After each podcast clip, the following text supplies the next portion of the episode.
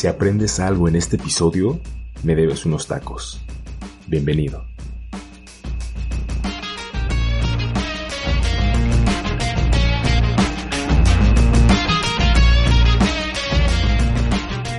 Hola, hola, hola, ¿qué tal? ¿Cómo les va? Bienvenidos a este episodio del Día Cero, el podcast en donde platicamos con nuestros invitados acerca del día en que inició todo, el día en que descubrieron el porqué de su vida, el día en el cual empezaron a hacer lo que de verdad les gustaba y a vivir de ello.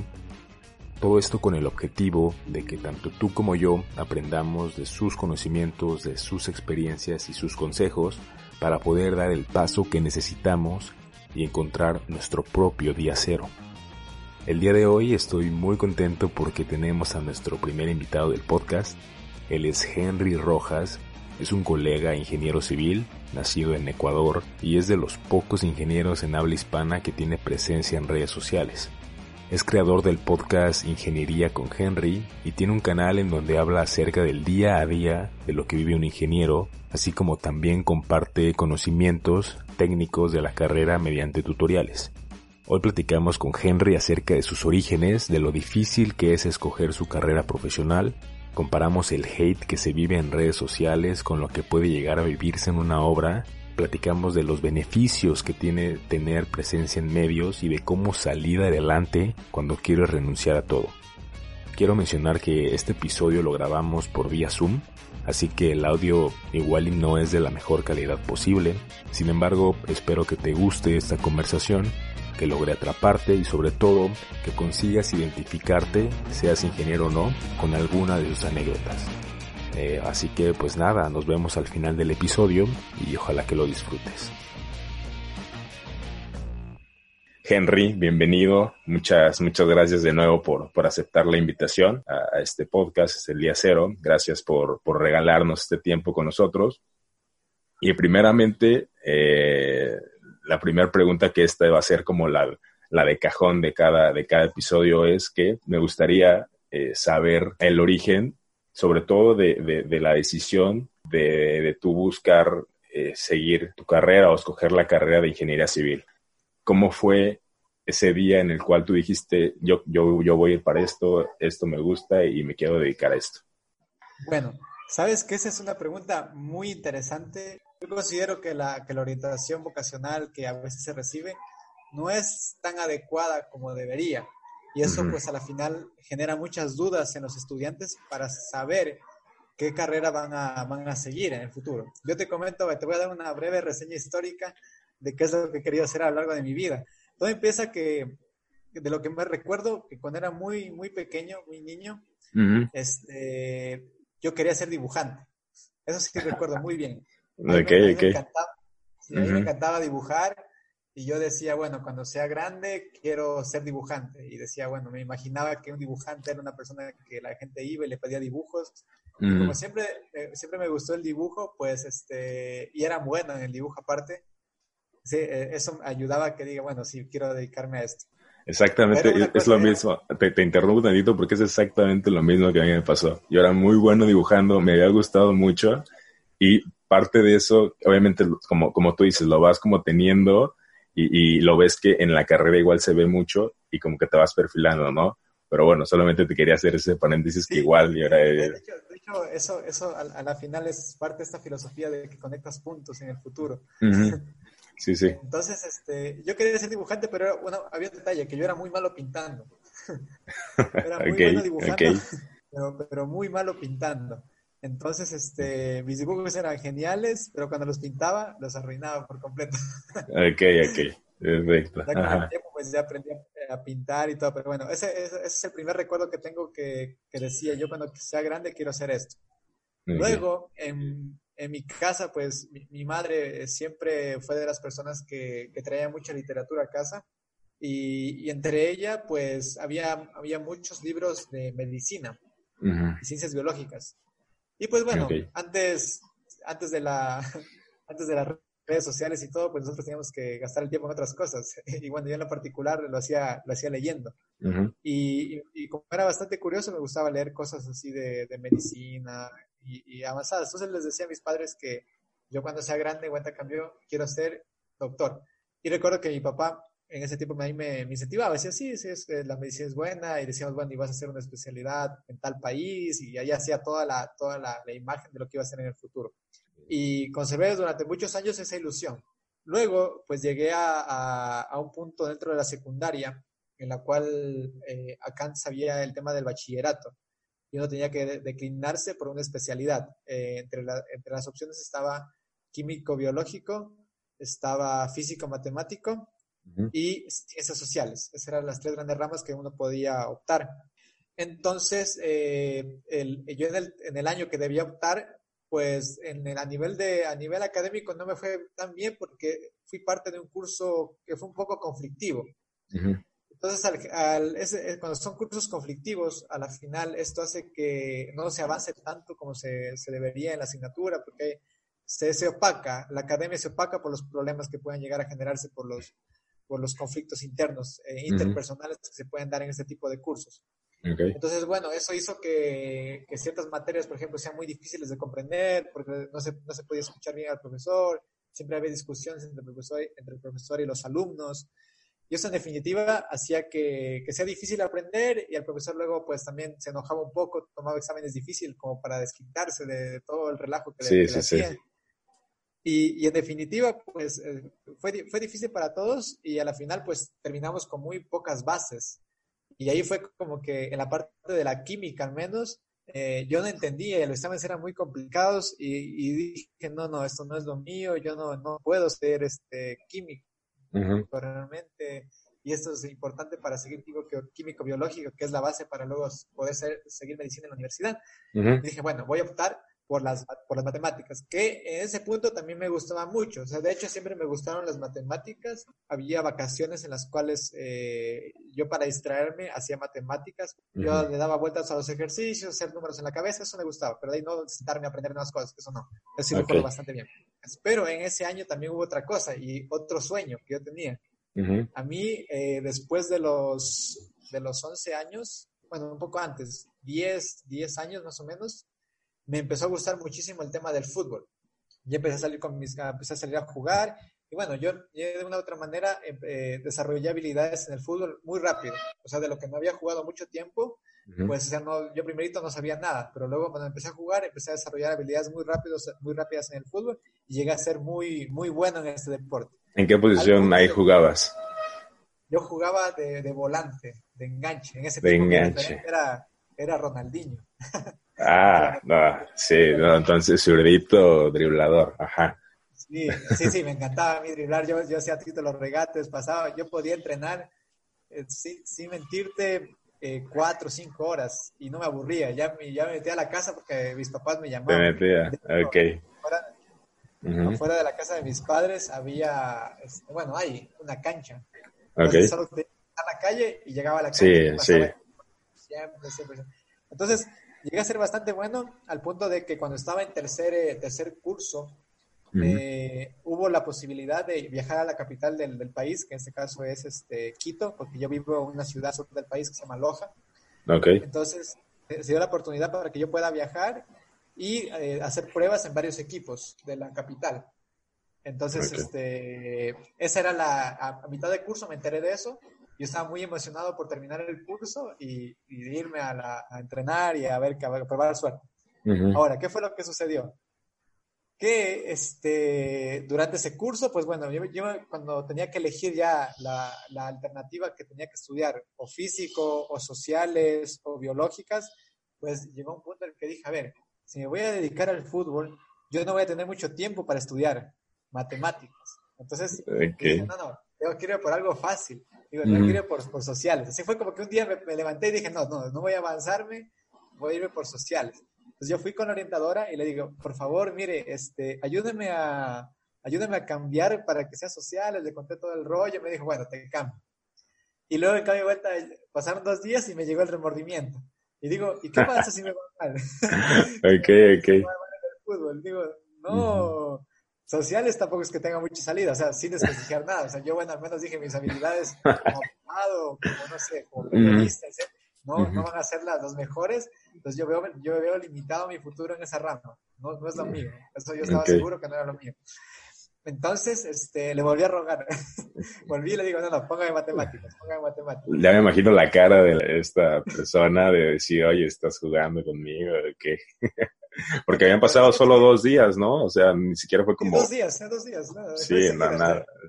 O sea, y claro, yo ahora me pongo a pensar, o sea, la paciencia que me tuvo ella, o sea, una persona bastante profesional, para que sepa que uno de esa edad, pues es muy cambiante y todo. Que me diga, sí, sí, no te preocupes, yo te cambio, hago el trámite y te cambio. O sea, no, fue súper fácil, me cambió. Sí, sí, sí. Estaba comiendo, incluso ir a preguntarle. Y claro, yo, yo he sido de las personas que a veces por miedo a preguntar, yo asumo las consecuencias de mis actos por no ir a cambiar la situación. Entonces, okay. me armé de valor y, y, pude tomar una buena decisión y le dije que me cambie. Después eh, llegar, llegó el punto ya el que tenía que viajar y mi papá pues se echó para atrás, se arrepintió, dijo, no, no, no te vas, estás muy, muy pequeñito, apenas tienes 14 años, ¿qué vas a hacer a vivir en una ciudad solito? No, no, no. Y no me mandó a las pruebas. O sea, desde los 14 años ibas a ir a prueba a, Ecuador, a Quito, a la capital, pero era con un equipo en específico. Iba a probarme en, dos equipos, uno que era el Deportivo Quito, que era un equipo que estaba bastante en auge en ese tiempo, y otro era el, equipo que se llama Nacional. El Nacional de, de, Nacional de Quito. Perfecto, ok. Este, ahí iba a probarme. Entonces, este, claro, mi papá se echó para atrás al final. Dijo, no, no te vas. Y lo peor de todo es que yo, yo ya me despedí de mis amigos del colegio. O sea, tú ya estabas visualizándote viviendo en el fin de semana en otro, en, en la capital. Y tu papá dijo, ¿sabes qué? Al final, no. Okay. mi papá dijo, no, yo me hice toda la película, ya, ya me imaginaba, yo ya, todo, todo, todo, todo. Lo peor de todo es que yo, lo peor de todo es que yo este, hice firmar la camiseta y todo con mis compañeros, despidiéndose y todo. Sí, no, me imagino cómo te traían luego tus compañeros cuando supieron que no te fuiste. Y, las, y, las, y las fotos y todo, bueno, y luego llegó un problema, más, un problema mayor, porque al, al, al, al llegar yo de un curso conflictivo, mis bases matemáticas y físicas eran súper malas, o sea, eran muy malas. Y aparte el curso en el que me iba asignaron, porque claro, no nos dejaron escoger en qué paralelo podemos eh, estar, sino que a los que venían de ese curso en específico a todos los que querían matemáticas nos pusieron en un mismo curso, que era el paralelo D, más recuerdo. Entonces lo que sucedió, lo que sucedió fue que eh, nosotros muchos éramos sin bases y aparte de eso nos pusieron a los profesores más estrictos para nosotros, porque dijeron, estos son conflictivos, eh, hay que tenerlos a la raya. Nos pusieron a los profesores de esos que dices, o sea, esos que son veneno, como decimos acá. no perdonan una, o sea, toditos, toditos, toditos. Okay. Y entonces a mí me costaba mucho los, los, los, los, deberes, las tareas, no podía, no entendía nada. O sea, me ponían unos vectores así sencillitos de calcular coordenadas polares, ¿de acuerdo? Y no podía, porque no, no tenía ni nociones de cómo hacerlo. Entonces, este, eh, yo me acuerdo que en la casa lloraba, o sea, recuerdo que lloraba, lloraba de no, no, o sea, no puede, o sea, no, no, le da la, no le da la cabeza para esto, digo, o sea, sáquelo, vaya, póngalo, cámbialo de colegio, o sea, no está para eso. Si no puede hacer esto tan sencillo, ¿qué va a poder hacer el resto? O sea, ahí me discriminó, pero me dejó por los sueldos que, que o sea, que no era yo apto para, para hacer un, para seguir una, una, una, especialidad en matemáticas y en física. Entonces mi papá, pues bueno, claro, también se lo tomó personal. Sí, sí, sí. con lo que, o sea, luego de eso me dijo, o sea, él me animó, que no, que no, o sea, que, que tranquilo, que le iba a ayudar.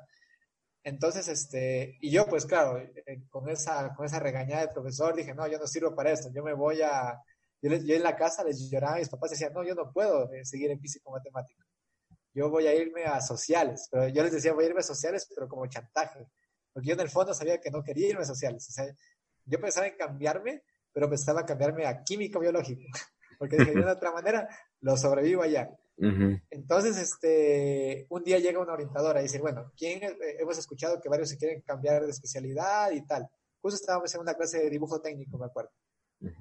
Entonces dice, a ver, ¿quién se quiere cambiar? Y yo, de una levanto la mano. yo, yo digo, yo, yo. Entonces luego este, me dice, ¿a dónde quieres cambiar? a, químico biológico, ya. Y luego viene el profesor de dibujo y se acerca a mí. Y empezó a conversar. Me dice, ¿por qué no? ¿Por qué te quieres cambiar? Y le digo, a ver, a ver, sí me gusta y todo, le digo, pero pasa esto, y le cuento que tengo el problema que no tengo las bases, que me dijeron esos otros profesores. Y dice, no te preocupes, o sea, realmente hice la, las bases, o sea, se las puede adquirir, o sea, tú te puedes nivelar y puedes seguir aquí, o sea, no, no te desanimes tan pronto, no te vayas a, no te rindas tan pronto. Y me motivó, o sea, y gracias a esa motivación dije, bueno, no, no me cambio, me aguanta aquí. Y luego mi, padre, o sea, lo que hizo fue que me ayudó, o sea, contrató a un profesor privado, que era un ingeniero mecánico, recuerdo, muy bueno. Y él realmente me niveló súper bien, sobre todo en física, que era lo que más me costaba, porque matemáticas de una otra manera, pues ya con mis amigos y todo lo sacaba, pero física sí no daba pie con bola. Entonces este, este profesor privado me niveló súper bien en física y cogí un ritmo que luego empecé a sacar solo, acá se calificaba sobre 20. Solo era 20, 20, 20, 20, 20, 20, 20 ditas. O sea, y de ahí en adelante, pues el siguiente año, el siguiente año me fue súper bien en física, súper bien en matemáticas. O sea, luego el profesor ni se acordaba, o sea, de lo que en algún momento me dijo, o sea, que, que, que me retire y todo. O sea, de hecho, o sea, para él, o sea, ni se ha de acordar, ella pensado que ese tiempo el chico que le dijo ya se fue, porque, o sea, yo no era el único al que le dijo eso, o sea, fueron varios y otros pues sí se rindieron. Sí, sí. Bueno, yo también, claro, lo que hicieron mis padres, contrataron a alguien más que me ayude y bueno, el hecho es de que en ese, en ese punto entendí que uno, claro, eh, a veces por falta de bases uno puede interpretar que algo no lo conoce, pero solo es cuestión de, trabajarlo un poco más y se puede adquirir cualquier conocimiento. Claro, Entonces luego ya cuando seguí la carrera de, de, bueno, la, la, especialidad de físico matemático, uno, uno pues va pensando que que de una u otra manera tiene que seguir una especie de ingeniería.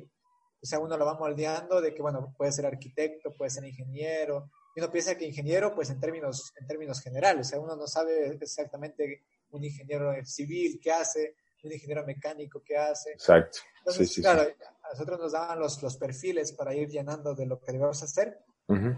Y recuerdo que, que me decía, a ver, ¿te gusta, te gustaría diseñar eh, aviones? Es obvio, dice, claro, quiero diseñar aviones.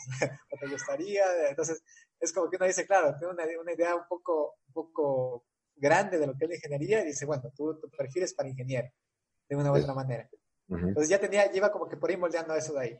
Ahora, mi papá, él, él trabaja, él tiene una fábrica de acero y él fabrica lo que son tapas de alcantarilla, rejillas y algunos insumos más de, de, que se necesita por lo general en sistemas de alcantarillado. Entonces él, él, de una u otra manera, siempre me hablaba de los ingenieros civiles, porque él veía o sea, que era una buena profesión. Yo realmente, ahí me decían ingeniero civil, y yo te juro que no sabía eh, qué, es lo, qué era exactamente lo que hacía un ingeniero civil. O sea, no tenía, yo, yo decía, bueno, carreteras, por ahí puentes, pero nada más. O sea, bien general. De hecho, a mí cuando me preguntaban, en sexto curso ya, o sea, que era el último año antes ya de graduarme, me preguntaban, ¿tú qué vas a seguir en la universidad? Y yo decía, ingeniería mecánica. Así lo decía, yo estaba seguro, no sé por qué, yo estaba seguro que iba a seguir ingeniería mecánica y, y yo pensaba, yo pensaba que el ingeniero mecánico era aquel que diseñaba los, los coches. Luego, no sé, por, por alguna razón vi un documental de, de Discovery el cual hablaban, justo hablaban del diseño de los vehículos. Y decían, a ver, que para, que, para llegar a ser un diseñador de vehículos, o sea, que diseña los vehículos ya para que salgan, la, la, probabilidad es, es mucho menor, o sea, es mucha más baja la probabilidad de ser un diseñador de vehículos de una marca ya reconocida a jugar a la NBA. O sea, era más probable llegar a ser jugador de NBA que ser un diseñador de vehículos. Entonces eso me claro. a pensar, puse a investigar, o sea, digo, ¿qué el ingeniero mecánico diseña, diseña los vehículos? Pero no, o sea, el ingeniero mecánico hace esto, hace esto, hace esto. Nada que ver, nada que ver. Yo quería diseñar coches, o sea, no. Ah, Entonces, bueno, dije los, los, los, edificios, dije, bueno, yo quiero diseñar edificios. A mí me llama la atención, digo, bueno, los edificios, rascacielos, tal. Entonces, este, estuve mucho tiempo pensando que iba, que iba a seguir este, arquitectura. De hecho, cuando nos llevaban a, las ferias estas de, de las universidades. Recuerdo que decía, yo fui al estante de arquitectura y digo, no, yo voy a seguir arquitectura. Eso fue ya como, ya terminando casi, casi para empezar. Casi, casi terminando. O sea, ahí te das cuenta, o sea, y, yo veo que, o sea, lo fluctuante que uno puede llegar a hacer en esa edad. Claro. de un día para otro. Demasiado, demasiado, demasiado, o sea, demasiado. Aparte influye mucho como que las personas para que, bueno, no sé si a ti te pasó, a mí, por ejemplo, me pasó igual, que en los últimos yo decía igual arquitecto, y de repente de un día para otro me pasó que ingeniería civil y luego quería regresar otra vez y luego de, regreso. Entonces, sí como que me veo reflejado mucho en lo que me estás diciendo. Sí, o sea, de hecho ya te voy a contar, yo me fui arrastrando a dos compañeros. claro. Entonces, este, este, bueno, ya llegué a la, llegué al punto que tenía que elegir, o sea, ¿qué, es lo que quiero, qué es lo que quiero hacer? Y entonces, este, dije arquitectura. De hecho, cuando íbamos a las ferias, a las universidades, acá hay una universidad que tiene la carrera, bueno, que tiene la carrera de arquitectura e ingeniería civil. Fuimos ahí a esa universidad y en el estante de ingeniería civil no había nadie, estaba abandonado. Entonces solo habían dejado los equipos ahí, todos los equipos ahí, medio medio. Bueno, dije, pues vamos a ver por acá porque también me llamaba la atención ingeniería civil, pero no supe qué era lo que hacía porque no había nadie que me explique. Entonces yo estaba con esa duda, arquitectura e ingeniería civil. Luego, ya avanzando un poco más, ya casi, casi, casi al terminar, era como que dije, no, ingeniería civil, no sé, de un día de otro se me metió. Yo creo que también influyó mucho lo que me decía mi padre en la casa, que el ingeniero civil pues hace, hace tales cosas, pero yo también no tenía noción, o sea, estoy, te, juro que no tenía noción de lo que es un ingeniero civil. Y yo, bueno, les decía a mis amigos, tenía dos, dos amigos que, que, de hecho son muy buenos amigos hasta ahora, les digo, bueno, el ingeniero civil hace esto, hace lo otro, yo les, yo les metía la idea de que, era, que es un ingeniero civil cuando ni siquiera yo sabía exactamente qué era lo que hacía. Entonces, a la final ellos se decantaron también por ingeniería civil. Dijeron, sí, vamos a ser ingeniería civil y se vinieron conmigo. Y nos inscribimos en la carrera y dimos la prueba de admisión, nos aceptaron y ya, los tres en ingeniería civil. Yo, de hecho, yo supe, ya, ya una vez en la carrera, yo supe realmente lo que hacía un ingeniero civil cuando yo estaba en cuarto semestre. ¿Cuántos semestres son ahí? Ahí en, Ecuador. Digo, bueno, esto hace un ingeniero civil. y, y, en quinto semestre dije, no me gusta lo que hace un ingeniero civil. Yo lo supe, o sea, yo, yo lo supe porque dije, bueno, porque no sabía, porque claro, también, también te influye mucho lo que hacen tus profesores. Lo que claro, tus 100%. Entonces, si te dicen que eh, tú, tú, vas a hacer lo típico, diseñar, construir casas hasta tres pisos, carreteras y, tal, y, y, que no puedes ir más allá, pues tú piensas que solo eso, que no hay más allá y que no hay innovación, que no hay una perspectiva más integral, un trabajo global que puedes llegar a hacer. Entonces yo me desanimé mucho cuando estaba en quinto semestre de la carrera. Dije, no, esto no es lo que me gusta. Yo no me veo en un futuro divirtiéndome haciendo esto, no me veo disfrutando esto. Entonces entré en ese dilema, digo, estoy en la mitad de la carrera y me había ido relativamente bien, o sea, hasta ese punto no había reprobado ninguna asignatura y estaba bien. Entonces, este, el, entré en ese dilema, me puse a pensar mucho y de repente no sé cómo llegó a mí la idea o el concepto de las energías renovables. Y entonces la, el tema de las energías renovables empezó a llamar muchísimo la atención. Estamos hablando del año 2010, en el cual hubo un despunte de las energías renovables a nivel mundial, sobre todo en España. Y España empezó a escribir muchísima literatura respecto a energías renovables. Entonces, bueno, yo en ese tiempo era una persona que también me gustaba mucho la lectura, pasé de, pasé de la lectura de, novelas y eso a la lectura técnica. De hecho, a partir de ahí pasaron muchos años hasta que vuelvo a leer una novela, porque solo literatura técnica, técnica, técnica. me, encantaba la, literatura técnica. Y empecé a leer muchísimo de, paneles solares, eh, energía solar eh, térmica, fotovoltaica, eh, empecé a, sistemas hidroeléctricos, este, la geotermia, bueno, en fin, muchas cosas relacionadas a energías renovables iba leyendo. Me leí todo un tomo de, de, una editorial que había de todas las energías renovables y me fascinaba. Y luego empecé a averiguar y digo, ¿un ingeniero civil se puede dedicar a energías renovables? Me dijeron, sí, un ingeniero civil de hecho es muy importante en el desarrollo de proyectos de energías renovables. Entonces empecé a incursionar en eso, iba avanzando con la, con la, con la carrera y me empecé a decantar por el tema de la, de la hidráulica. Okay. ¿Por qué por la hidráulica? Dije, bueno, pues lo voy a relacionar con energías renovables. ¿Y por qué la hidráulica? Porque dije que me di cuenta que era muy bueno en hidráulica sin necesidad de, esforzarme tanto. O sea, había, me acuerdo que una asignatura que era la más complicada de toda la carrera, que la mayoría de las veces la gente la reprobaba y si, y si probaba a alguien, aprobaban dos o tres, nadie más. Y decía, había el mito, o que es siempre que te meten el miedo de, no, esa materia tienes que por lo menos perderla una vez para querer aprobarla. O sea, y a la segunda tal vez la paso, si no a la pues, tercera. Pues, al parecer es en todo el mundo, porque igual a nosotros nos dijeron lo mismo, que hidráulica, el que era hidráulica de canales, hidráulica de, de, lo que sea, era como que vas a fallar en alguna, así que prepárate para eso.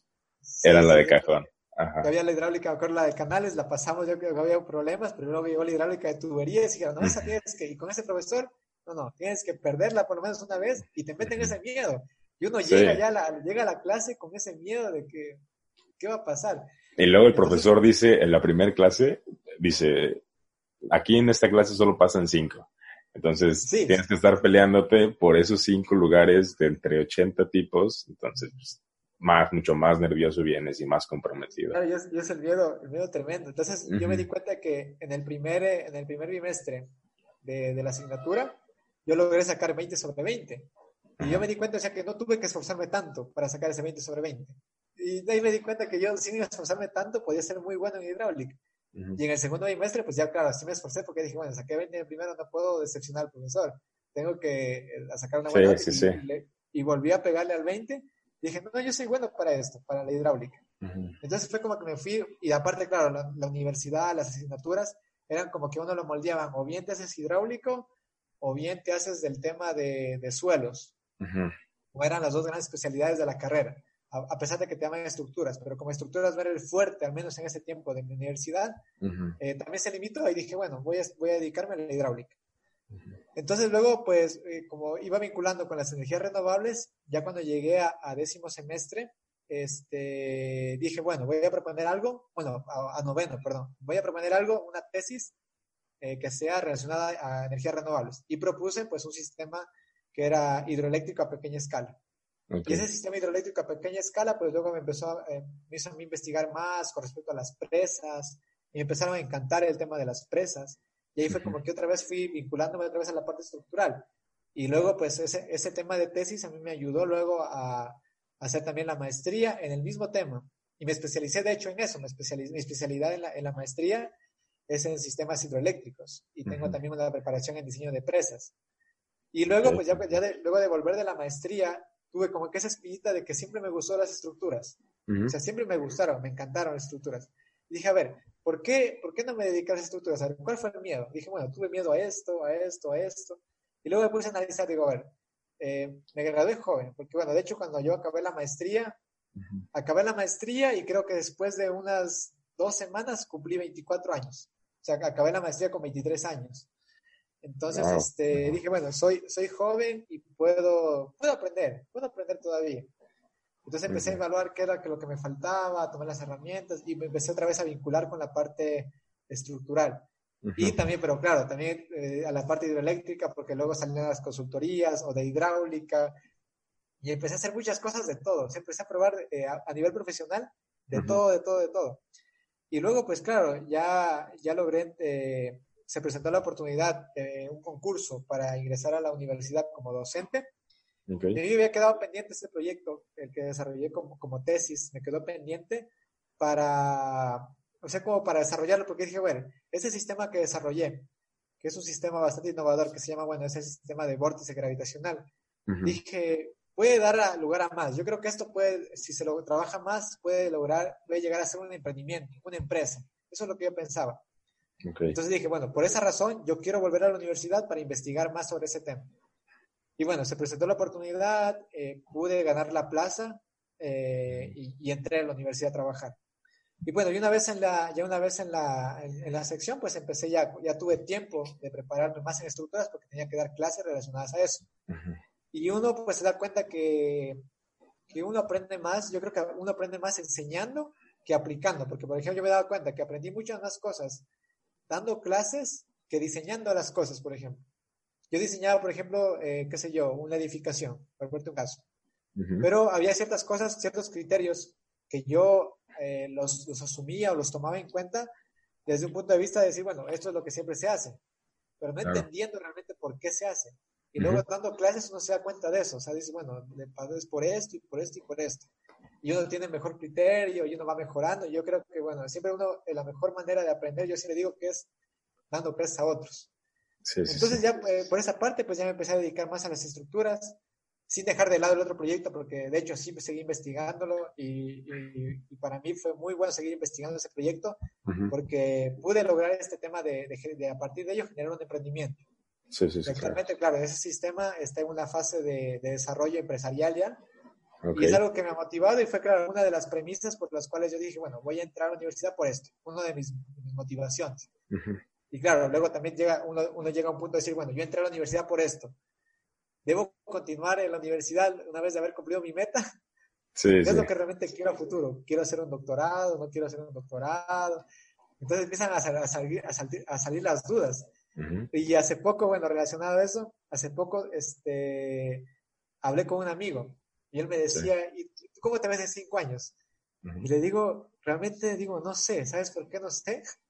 porque mi planificación se cumple este año. O sea, yo ya tenía mi vida planificada hasta el 2020. claro, Es una buena pregunta porque no sé, o sea, realmente tengo que sentarme y ver qué es lo que quiero, porque todos los, la mayoría de objetivos, de una u otra manera, o sea, dije hasta este punto ya los he hecho, o si se han truncado ha sido por alguna razón y ya no se pueden continuar.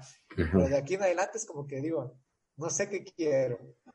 y, y, es normal de que uno en el camino, incluso siendo profesional, tenga dudas. Sí, sí, claro. Pues, pues es una, es una larga historia, pero creo que resume exactamente todo el concepto de cómo se llega al final a, escoger como la carrera en la que te estás dedicando. Y la verdad es que la mayoría de las veces son circunstancias los que te llevan a, a, a decidir por una situación que a lo mejor una semana antes o incluso un día antes, pues no, no lo tenías tanto en mente, ¿no? Lo que me dices tú de, de, de, los cambios de, de, carrera tan repentinos eh, de las decisiones de saber planear tu, tu, vida hasta cierto punto, pero después ya no sabes qué hacer porque a lo mejor lo que ya te habías planeado ya lo hiciste.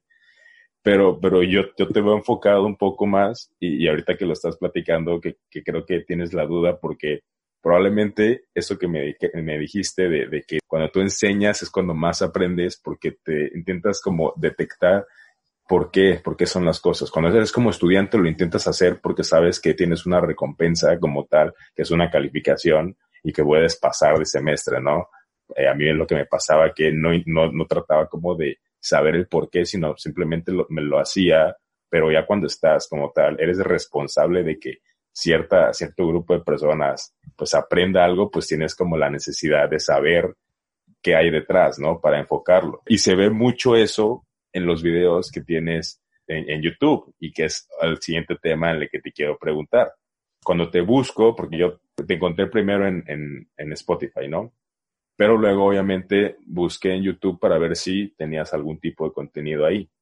Y, y, encontré tu canal. De hecho, encontré tu canal. Yo, yo solo coloqué ingeniería civil porque yo como ingeniero siempre he intentado buscar eh, contenido en distintos medios. Entonces, te busqué en YouTube y encontré ahí tu contenido y veo que tienes contenido desde hace nueve años.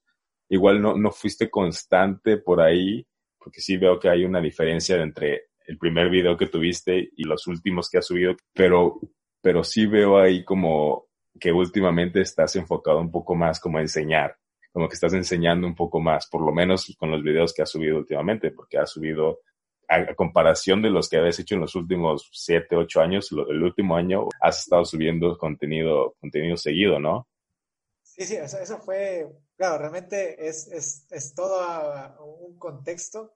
Pero bueno, te voy, te, voy a, te, voy a, te voy a contar la historia de cómo fue que llegué, por ejemplo, a, a YouTube y a las redes. Okay. claro, es un proyecto que de una u otra manera, pues claro, nace por allá en el 2010, por ahí. Yo de hecho tenía un blog que se llamaba Todo Civil. y en ese blog pues trataba de, compartir temas de congresos. Siempre me gustó como el tema de la divulgación. O sea, eh, de manera un poco inconsciente. No era que como que yo buscaba de alguna manera eh, protagonismo, sino como una forma de contar y que quede algo registrado en la internet. Eso es lo que quería, o sea, que la gente busque algo y sepa que, bueno, que... en, en, ese, en ese tiempo, tú ah, ya, ya habías visto a alguien que subiera contenido de ingeniería civil porque por lo que estuve buscando, muy poco, ¿no? No, o sea, es que esa, fue mi motivación, porque ¿sabes qué fue lo que pasó? Yo al llegar a la universidad, las primeras asignaturas, cálculo, este, física, este, y bueno, cálculo, cálculo avanzado, ecuaciones diferenciales, son temas complicados cuando uno pues dice, bueno, no entra una ingeniería y el profesor da con todo, o sea, te va a matar ahí para que para hacer el, mayor filtro posible. Entonces yo tenía, claro, este, a veces con el profesor avanzaba muy rápido, no se entendían algunos conceptos. Entonces yo iba a casa, veía el libro, y nosotros trabajamos con el libro de cálculo de Leighton, y era un poco complicado entender ahí, no, no entendía realmente, o sea, la, el, la, la, razón, o sea, de cómo, era, cómo se comportaban ese tipo de integrales, bueno, sí, no sabía cómo resolverlos. Y empecé a buscar, en, de repente empecé a buscar en YouTube y encontré a Julio Profe. Claro, claro, claro. El, primer maestro que vimos en Internet. Ajá. Sí, o sea, de hecho, Julio Profe, bueno, yo le, yo le estoy muy agradecido a él, porque gracias a él entendí cálculo. O sea, yo entendí, o sea, gracias a él, porque yo lo que hacía, ¿cuál era mi metodología de estudio? Yo veía la temática, qué sé yo, este, este integrales definidas, por yo iba al canal de Julio Profe, veía el video de integral definidas, obviamente él hace ejercicios sencillos para que se entiendan. Pero lo bueno de él es que lo explica súper bien, explica la razón de cada cosa. Entonces yo veía el video y trataba de entender, al, o sea, al pie de la letra, cómo funcionaba ese integral en ese, en, o sea, de la manera más sencilla. De desglosarla y entenderla y hacer un mapa mental de ver, bueno, el integral se comporta así, de esta manera. Y una vez que ya entendía ese procedimiento y lo podía hacer por mi cuenta, integrales sencillas, ya me iba por las integrales más difíciles en el libro, de, el libro guía. Y empezaba a tratar de resolverlas por mi cuenta. Entonces, claro, yo sabía que así me demore 3, 4 horas en una integral. Yo sabía que la próxima vez que se me presentaba esa integral o una integral parecida, iba a saber cómo resolverla más fácilmente. Entonces empecé a hacer esa metodología de estudio, o sea, de manera constante. Y dije, bueno, o sea, el YouTube es una maravilla. Dije, o sea, el, el, YouTube me puede salvar toda la carrera. O sea, la, realmente, o sea, esto, esto, es algo maravilloso. Y dije, no, me va a ir, me va a ir excelente. primer, primer semestre bien, segundo semestre bien, tercer semestre hidrología. ¡Pum! nada, absolutamente nada. claro, un golpe, un golpe como un golpe bajo para mí, de saber que en YouTube no había nada de hidrología. Nada. Y después a ver hidráulica, nada, geotecnia, nada, o sea, no había nada, nada, nada, nada. Ah. Entonces, yo dije, no, esto, es fatal, esto es fatal. Entonces yo, yo pensé, digo, no, yo lo que tengo que hacer es este, subir eh, contenido. Yo no pensaba subir contenido para que, para digamos, como con la idea de que mucha gente luego lo llegue a ver. No pensé que eso iba a pasar en algún momento sino que yo eh, generaba el contenido y dije, bueno, yo lo genero ahora porque yo sé que en un tiempo me voy a olvidar. Entonces, la mejor manera de yo acordarme es una explicación mía, porque yo creo que, yo me voy a entender mejor, porque yo voy a saber cómo lo razoné y voy a acordar. Y bueno, como el cerebro también, también al asociar de diferentes formas el, algún pensamiento, algún razonamiento, pues se encuentra más rápido la, las conexiones y uno se acuerda más rápido. Entonces yo, por ejemplo, puedo ver un video de hace, qué sé yo, ocho años, lo veo y ya me acuerdo todo el, todo el tema porque hago esa conexión y, lo recuerdo perfectamente. fue por eso que yo empecé con el tema de los videos. Y claro, subí un par de videos, pero luego, claro, eh, la edición de videos es algo que también me gustó muchísimo desde siempre. De hecho, yo editaba videos, creo, desde antes de que haya YouTube. Yo editaba en el celular, editaba en el computador. Hacía videos musicales, por ejemplo, cogía las, películas, me acuerdo la película de Transformers, la cortaba, le ponía música, hacía que justo coincidieran los beats con, con la parte de la acción. a mí me encantaba editar videos, siempre me encantó. Pero claro, la universidad pues a tiempo, te, exige esa dedicación al 100. Entonces, de, por un lado pues dejé, porque claro, me, me, costaba. Pero de repente, por alguna u otra razón, subía videos de manera esporádica. Por ejemplo, luego, eh, primero subí videos de cálculo, videos de ecuaciones diferenciales, luego subí un video de, de del SAP 2000 para hacer una viga continua. este, y luego ya, pues pasaron un par de años más y subí un video de un diseño de un muro de gaviones. Y ahí lo dejé, pues quedó abandonado el, el, el, canal de YouTube. O sea, era un canal más bien personal, más no, no, buscaba algo más.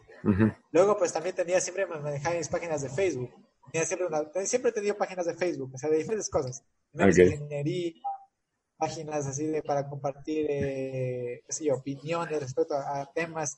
Siempre he tenido así. Por eso yo reviso mi Facebook, tengo un montón de páginas ahí abandonadas y todo. Y luego, o sea, ya cuando decido ya realmente dedicarme, o sea, decido decir, bueno, voy a dar tiempo para, para compartir más contenido, fue luego de retornar de la maestría. O sea, fue un día como que dije, bueno, o sea, voy a hacer esto, o sea, un proyecto algo, algo personal, o sea que quiero empezar a, compartir contenido. Y empecé con la página de Facebook. Y luego pues me, mencionaron que, o sea, vi que Instagram tenía un crecimiento bastante, bastante elevado y dije, voy a incursionar Instagram. Yo, yo, era de las personas que usaba Instagram muy poco, muy, muy poco. Era como que por temporadas usaba y luego ya no usaba. Luego pues me creé la página de Instagram y empecé pues bueno a subir información de, o sea, de, de, ingeniería, tablas, gráficas, ese tipo de cosas y, empecé a tener un buen, una buena acogida. Pero todo eso seguía siendo como parte del proyecto personal, así como para decir, para que no me olvide, voy a subir esto, o ya lo veías un poco más para igual seguir enseñando. Ya cuando empecé con la página, ya cuando empezó con la página de Instagram, eso la empecé en 2017, 2018 más o menos. No recuerdo exactamente la fecha. Creo que fue a finales de 2017 que la empecé. O no, no, soy mal. A mediados de 2018 la empecé, algo así fue. Pero yo, yo le empecé, yo le empecé a la, página, ya fue con una idea de ya de compartir contenido y, y ver qué pasa. nunca pensé que iba a llegar a, a, o sea, porque bueno, a mí luego me sorprende la, la cantidad de personas que luego llegaron a, crear una comunidad muy bonita dentro de la página. Entonces, luego me di cuenta de que la gente este, se enganchaba mucho con el tema de los memes. Pero yo veía, por ejemplo, que había muchos memes de ingeniería que a veces denigraban otras carreras y así, así ganaban los likes. Dije, bueno, no, se, puede, se puede hacer memes de muy buena calidad, o sea, y aprovechar los memes para enseñar.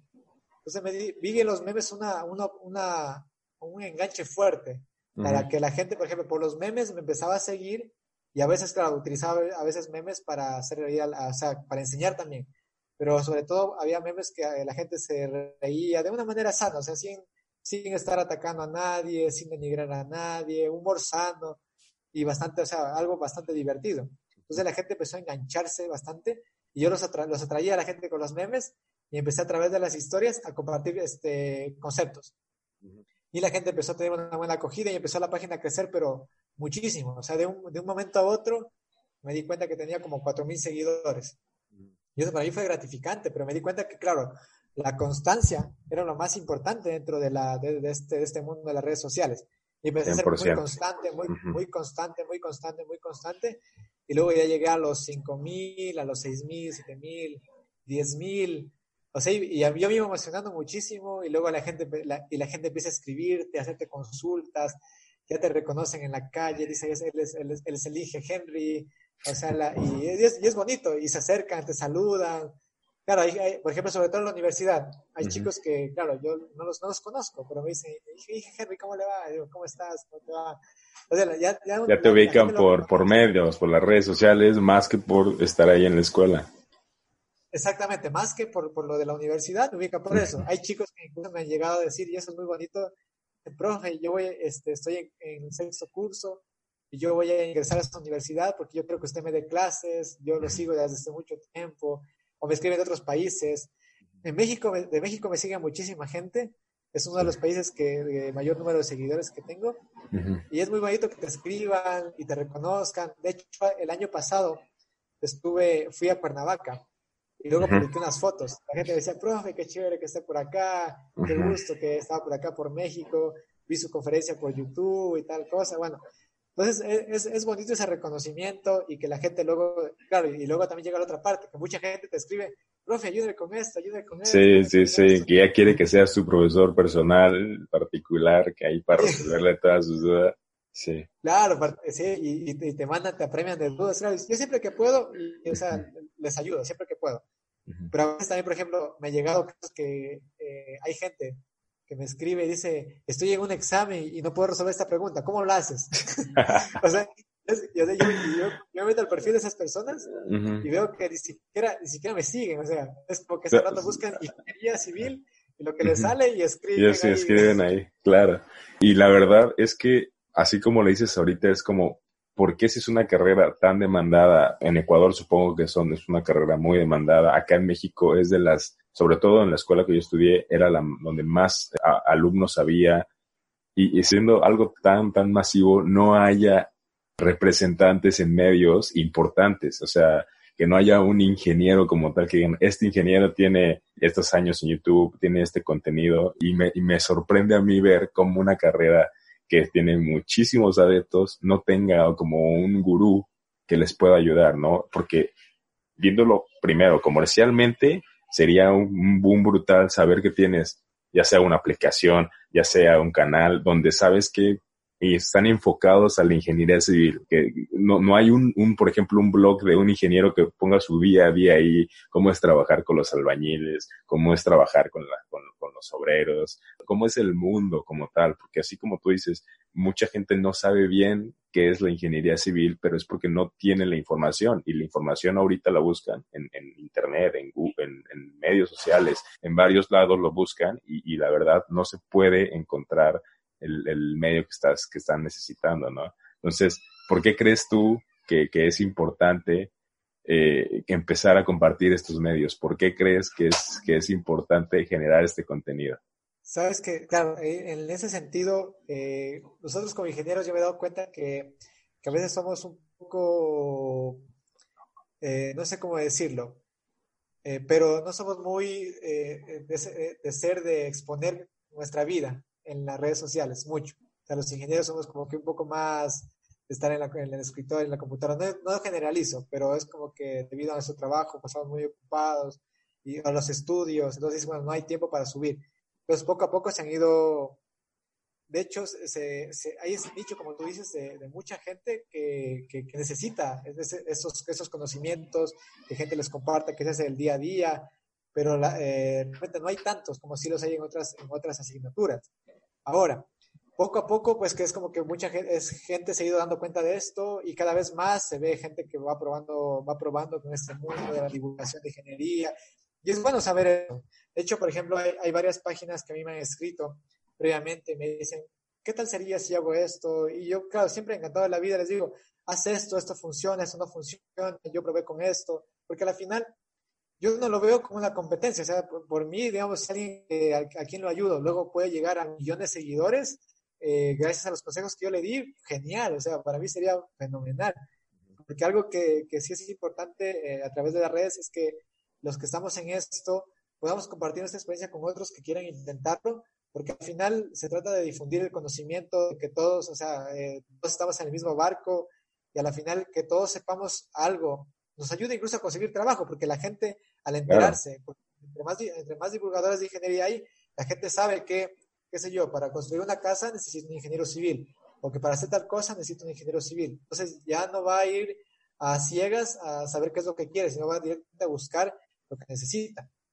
Ahora, eh, respecto a que por qué es importante que en, la actual, en el tiempo actual empecemos a compartir más, y es que debido a la, a la globalización de la información y todo, la presencia en redes resulta muy importante no solo para la ingeniería civil, sino para todas las profesiones, porque estamos en un punto eh, de inflexión bastante, bastante grande, eh, o bastante importante, perdón, en el cual eh, quien no esté en redes dentro de poco tiempo, pues realmente la gente no lo va a contratar o no lo va a llamar, va a ser muy difícil. Vamos, ya no estamos para buscar, la gente ya no te busca en las páginas amarillas. Exacto la gente ya no va a las guías telefónicas. Ahora la gente si quiere algo, lo busca en redes, o sea, lo que, lo, que ve en redes, o sea, y va a buscar asesoría en redes y el futuro va a ser así. Entonces, si nosotros divulgamos a través de redes, vamos a conocer nuestro perfil profesional, eh, damos a conocer lo que podemos hacer, la gente va a decir, se va a acordar. Si por alguna razón lo vio por ahí en Facebook, en YouTube, lo escuchó en, en Spotify, o lo vio en cualquier red social, sea cual sea, dice, a ver, yo me acuerdo que este ingeniero por ahí habló esto, y este ingeniero acuerdo que estaba acá y lo voy a llamar. De hecho, gracias a eso yo he podido conseguir algunos, algunas consultorías, algunos trabajos de gente que me dice, bueno, mire, tengo este problema, ¿cómo vamos a hacer? Y se han generado, se han generado muchas relaciones laborales ahí debido a eso. Y, y claro, por otra parte, hay gente que te pide asesoría o problemas en específico que tiene. Eh, y claro, sin ánimos de lucro también se les ayuda, o sea, porque siempre que se puede ayudar y no es algo que te demande, qué sé yo, días de trabajo, sino que un par de minutos se lo hace, se lo hace sin ningún problema, se les ayuda y es gratificante porque una de las razones o algo eh, de ser ingeniero civil, bueno, que yo tengo al menos, es el servicio a los demás. Yo más que, más que, obviamente, claro, todos queremos ganar dinero para poder subsistir y, vivir bien, sí, pero más, más, allá de, más allá de ello, yo lo que más valoro de la ingeniería civil es que es luego ver la gratitud de las personas o ver, por ejemplo, que dices, eso, eso de aquí yo lo diseñé y está ahí, y está sirviendo para esto, y la gente está bien ahí, no ha habido quejas, y la gente es agradecida. Y uno luego, por ejemplo, cuando hace proyectos en la, en la provincia o en sectores rurales, luego vuelve de algunos años, la gente es más agradecida aún. eso es muy gratificante y una de las cosas más bonitas de la ingeniería civil realmente. Sí, Entonces, eh, para, eh, Sí, continúa. bueno, para, cerrar el tema de, la, de la, pregunta, yo creo que eso, o sea, es importantísimo que como ingenieros seamos una comunidad, o sea, que comparta conocimiento que, de calidad, porque también es otra cosa. Que hay, hay, por ejemplo, yo descubrí que había una página en Facebook que tenía cerca de 2 millones de seguidores, de una página de ingeniería. Sí, y quien administraba, quien administraba la página no, no era un ingeniero, o sea, era, era otra persona que únicamente compartía información por compartir. Y a veces, claro, eso, eso puede de una u otra manera distorsionar la opinión de la, de la gente que lo ve. Y puede, por un meme mal hecho o por alguna cosa mal hecha, eso puede generar un mal pensamiento y que la gente interprete mal una cosa. O sea, eso, eh, el impacto que pueden llegar a tener las redes es, es, es brutal. O sea, y, por eso eh, es bueno que si vamos a compartir contenido, o que sea, por ejemplo, ingenieros que comparten contenido, pero sea contenido contrastado. Por eso yo siempre, cada vez que publico alguna cosa, sea cual sea, me doy el tiempo de leer antes, investigar, no dar pie a nada, porque uno, claro, se expone a que digas algo mal y queda, quedas mal como profesional. Entonces es, es, importante que todo lo que se publica se revisa, se vuelve a leer, se ve otras fuentes, para uno incluso poder defenderse de cualquier cosa que te puedan decir, no, eso está mal, porque eso pasa mucho también. Hay mucho, lamentablemente hay mucho hate en redes. Demasiado. y, depende, y, varían las redes, o sea, hay redes más haters que otras, pero ajá. Sí, o sea, y, y, a veces, y eso claro, pasa cuando la, cuando bueno, la, el, el, público que, que, que, llega a ver esa red, pues claro, no está, no es segmentado, entonces te llega de todo. Y la gente a veces malinterpreta alguna cosa y empiezan a atacarte, atacarte, atacarte. A mí me han dicho de todo, o sea, al, principio, al, principio uno le afecta, pero luego dices, claro, o sea, esta persona lo está diciendo desde una perspectiva que no conoce el tema y, está atacándote porque no lo conoce. En cambio, gente, y, ves como por otro lado también hay eh, comentarios muy buenos de gente que dice, qué chévere ese tipo de contenido, muchas gracias, siempre busqué algo así, y es bueno que compartas esto, qué buena opinión. Entonces, eso es bueno. Pero claro, uno eh, tiene que acostumbrarse al tema de, soportar el hate. sí, sí, sí. Uno dice, es, es, es, feo, porque no, claro, le, le, te baja la autoestima de alguna manera. Pero luego, con el tiempo uno se acostumbra y, y, ya, pues a la final dices, bueno, es una opinión más, la final no me tiene que afectar. Y dices, bueno, sigo, sigue mi vida, no le respondo, porque si tú le respondes, es peor. Sí, se empieza a crear un diálogo ahí tóxico para los dos. Y, obviamente entre más vayas creciendo, más expuesto estás a que la gente siga haciendo, ¿no? Y, yo lo veo llevándolo como al campo físico, poniéndolo en un contexto de ingeniería. A veces tiene sus partes buenas, por ejemplo, cuando haces una obra pública para, para las personas, para comunidades rurales y todo, pues ver, ver lo gratificante que es regresar, como dices, en unos cuatro o cinco años y ver que ahí sigue la obra que hiciste y que está funcionando bien y que está cumpliendo su objetivo, eso es muy gratificante, pero igual está el lado malo en donde hay ciertos aspectos que ocurrieron en la obra que a lo mejor a veces no tuviste tú la culpa como ingeniero porque quieras o no, nosotros somos como los responsables, ¿no? De, la obra, pero no somos, no está en nuestras manos que todo se lleve a cabo. Y, y dependiendo la zona en donde estés, hay muchas más cosas que no están en tus manos que se lleven a cabo. Entonces, yo, yo quiero que tú nos compartas cómo es llevar, cómo, cómo llevas esas, es como esas relaciones que tienes en, en, la, en el sector público, o sea, cómo, cómo haces que todo vaya bien, que todo conlleve a un camino correcto, porque igual sabemos que esta carrera tiene muchos intereses. Hay mucha gente que está pesada arriba, tanto en, el gobierno o si estás en una obra privada, son gente de mucho, de mucho poder adquisitivo y que, y que sabes que tienes compromiso de estar bien con ellos, estás conviviendo con ellos y así como puedes convivir con gente de, la clase alta e importante, también eh, se tiene que llevar un contacto con esa gente a la cual estás ayudando, ¿no? Entonces, ¿cómo haces tú para poder equilibrar eso sabiendo que en las dos partes hay intereses y que pues tienes que quedar bien con todos? Sí, ese es, ese es un análisis bastante interesante. Realmente eh, has hecho muy bien la analogía de, de, lo que pasa en redes a la realidad. En la realidad también hay mucho hate. Sí, sí, sí. O sea, por cosas mínimas. O sea, el, el, proyecto como tal puede estar perfecto, qué sé yo, haces un puente, está perfecto hay una mínima fisura y puede ser una fisura, qué sé yo, por temperatura, que no afecta nada estructuralmente, sino únicamente, qué sé yo, es algo superficial. Y la gente, pero te, te acaba y, es lo peor que le ha pasado a la, a la historia de ese, de ese pueblo. Por aquí esa fisura, esto de aquí luego va a crecer y va a ser una catástrofe de, de magnitudes no concebidas. Bueno, eso pasa mucho. Entonces, este, también hay que, hay que saber lidiar con eso. Y sobre todo, los que más hacen ese tipo de, de ataques son gente que de una u otra manera busca protagonismo político. y la política es algo que está muy vinculada al tema de la, de la ingeniería. claro. Porque, al menos en el sector público, la política, eh, pues a la final tiene muchos intereses en lo que se puede hacer en el campo de la construcción, porque es uno de los, de los sectores que más dinero mueve en todos los países, o sea, mueven millones y millones eh, año tras año, entonces hay bastantes intereses ahí de por medio. Ahora, con lo que me, con lo que me mencionas, yo tuve muchas malas experiencias, por ejemplo, yo trabajé para, una, para diversas obras eh, que eran para el Estado, eh, no como responsable general del proyecto, sino como parte del equipo de trabajo, porque eran obras muy grandes. Estoy hablando de obras de más de 12 millones de dólares. Pues son obras que, eh, claro, son ya, están a cargo de empresas constructoras ya súper grandes. Claro. Y uno, claro, cuando recién sale, aspira a proyectos pequeños, o sea, a lo mucho 200 mil, 300 mil dólares, cuando son de los mejores casos, si no 30 mil, 20 mil, 10 mil. sí, sí, sí. Entonces, este, proyectos ya súper grandes, pues a la final, claro, ya están reservados para gente que tiene mucha experiencia, empresas que tienen sus propias maquinarias, en fin, es algo muy complicado y, claro, está bien porque para obras de ese tipo la experiencia manda mucho. Entonces es bueno tener un equipo ya con experiencia. Claro. Pues yo llegué a formar parte, claro, de equipos de trabajo de, de, una empresa grande. Era una empresa, de hecho, de otro país, una empresa española, en uno de, de mis proyectos en los que estuve.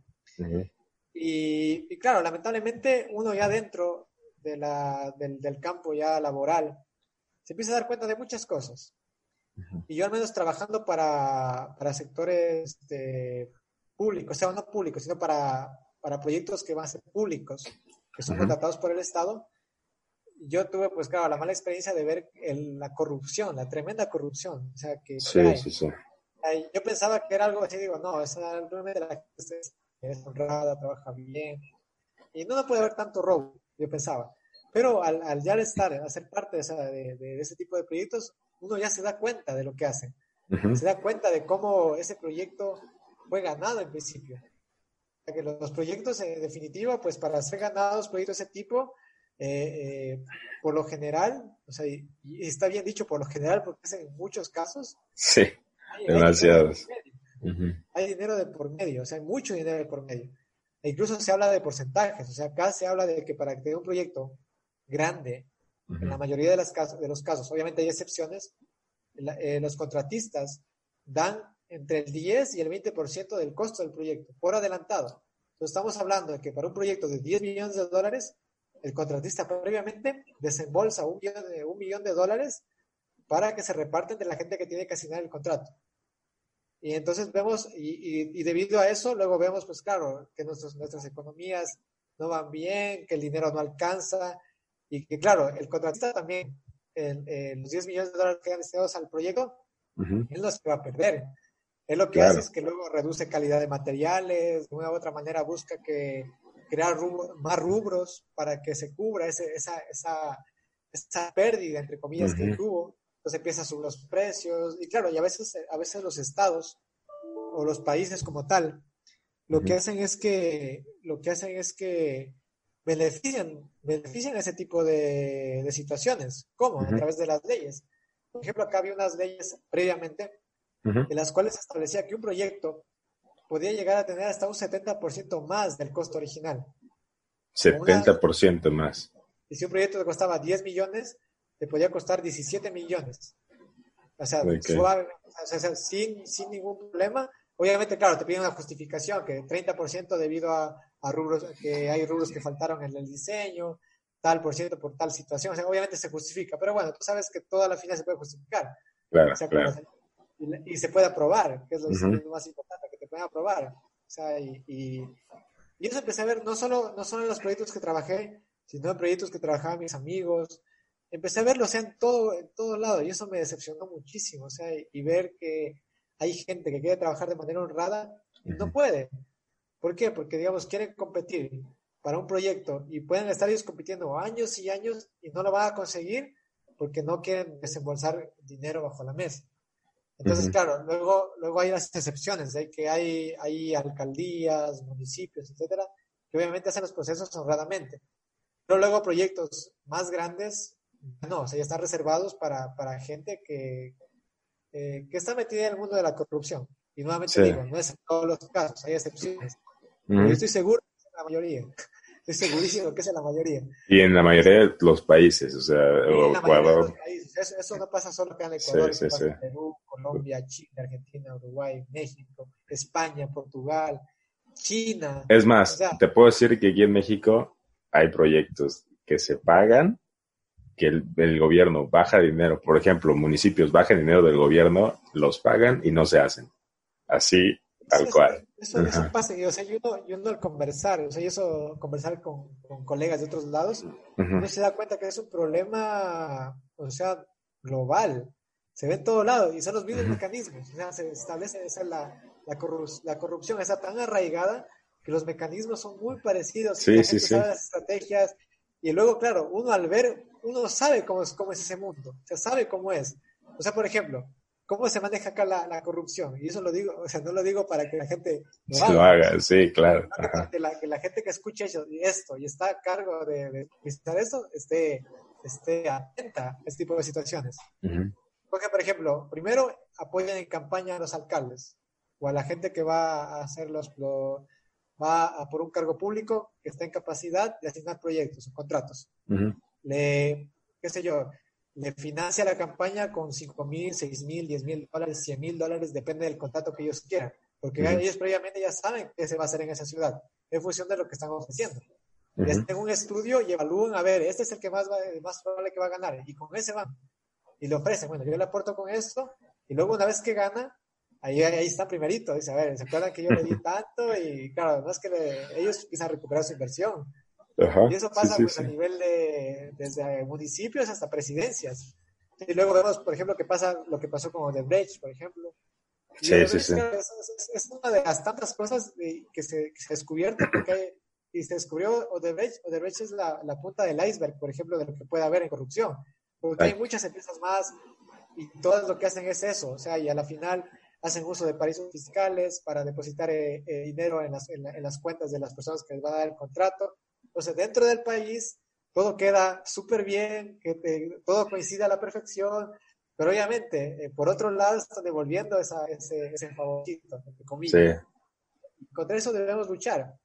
O sea, yo creo que, que otro, otro punto importante que debemos hacer como ingenieros es visibilizar este tipo de cosas.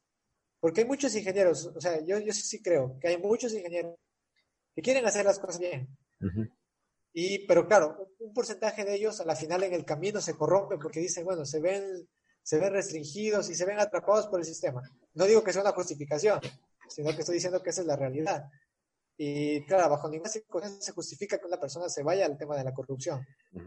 Entonces es algo que debemos luchar y la gente, claro, la gente habla, la gente sabe que en la ingeniería civil hay corrupción. Y la gente lo menciona, se habla en las calles, se habla en todo el mundo. O sea, que hay corrupción en la ingeniería hasta, hasta la, la, gente tiene como en esa percepción esa que, que, esa carrera implica ser corrupto.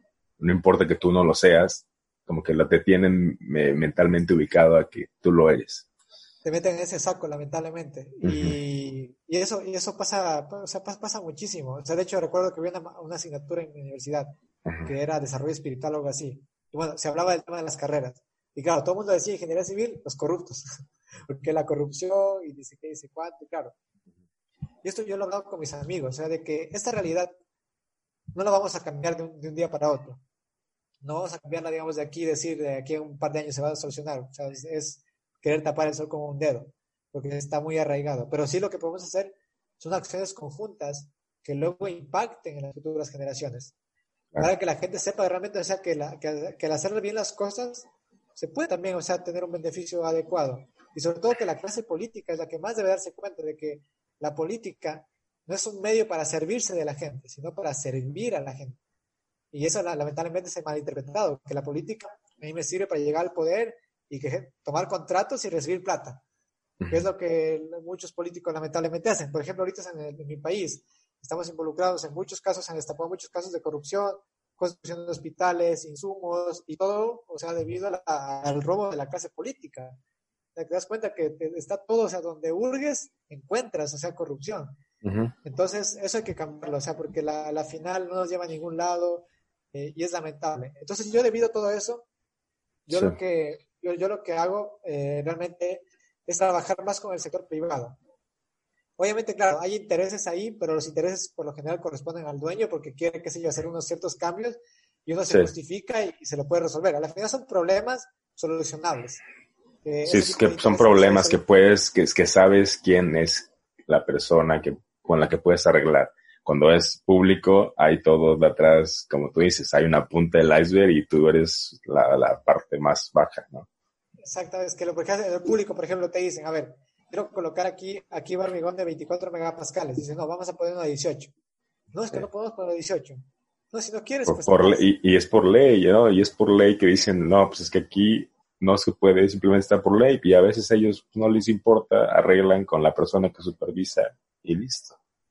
Exactamente. Entonces, por ejemplo, bueno, a mí al menos no me ha tocado, no me, no me tocó ninguna situación en la cual yo tenga que, que por ejemplo, reducir alguna alguna resistencia o algo.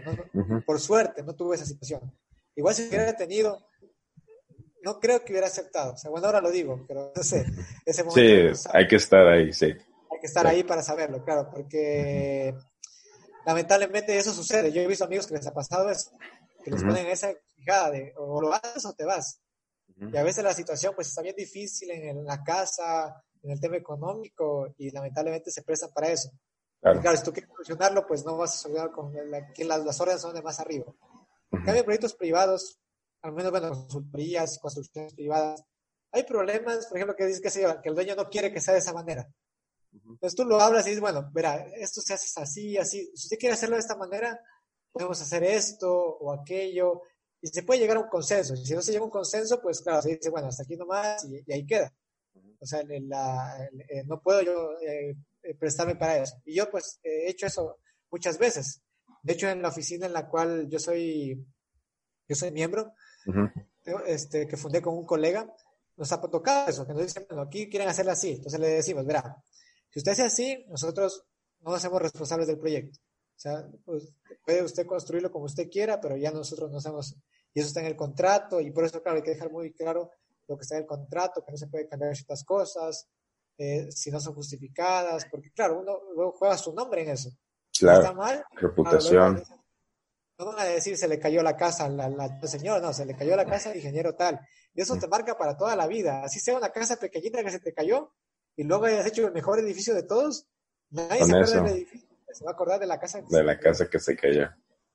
Sí, sí, es, juegas la reputación muy, muy, muy fuerte y, y, y sí, muchas veces estamos sujetos a, otras personas, a otros, a otros factores, por lo cual yo veo la carrera de ingeniería civil muy buena de, por ciertos aspectos que ya mencionamos, pero igual mala en este, en este sentido, eh, pues que hay que ir modificando. Tienes otros 20 minutitos que me regales, voy a pasar, tengo como otra sección eh, incluida. Sí, va, perfecto. Entonces, esta, esta es como una sección donde quiero que, que me digas como específicamente los días en que pasó ciertas cosas en tu vida. Son preguntas, eh, perdón, son respuestas breves. Lo, lo, lo, primero que te acuerdes, ciertos aspectos generales, pero es como para más o menos que la gente está escuchando sepa que si hay, hay ciertos días en los cuales te cambian como ciertos rumbos, ¿no? Como que igual tú ibas para este camino, pero este día te pasó algo, y igual ya no vas para acá, te desvías un poco y son y te quedan como guardados ahí en, la cabeza, ¿no? Entonces te quiero preguntar eh, primero, ¿cuál fue el día más duro profesionalmente hablando que viviste? Enseguida continuamos con el episodio.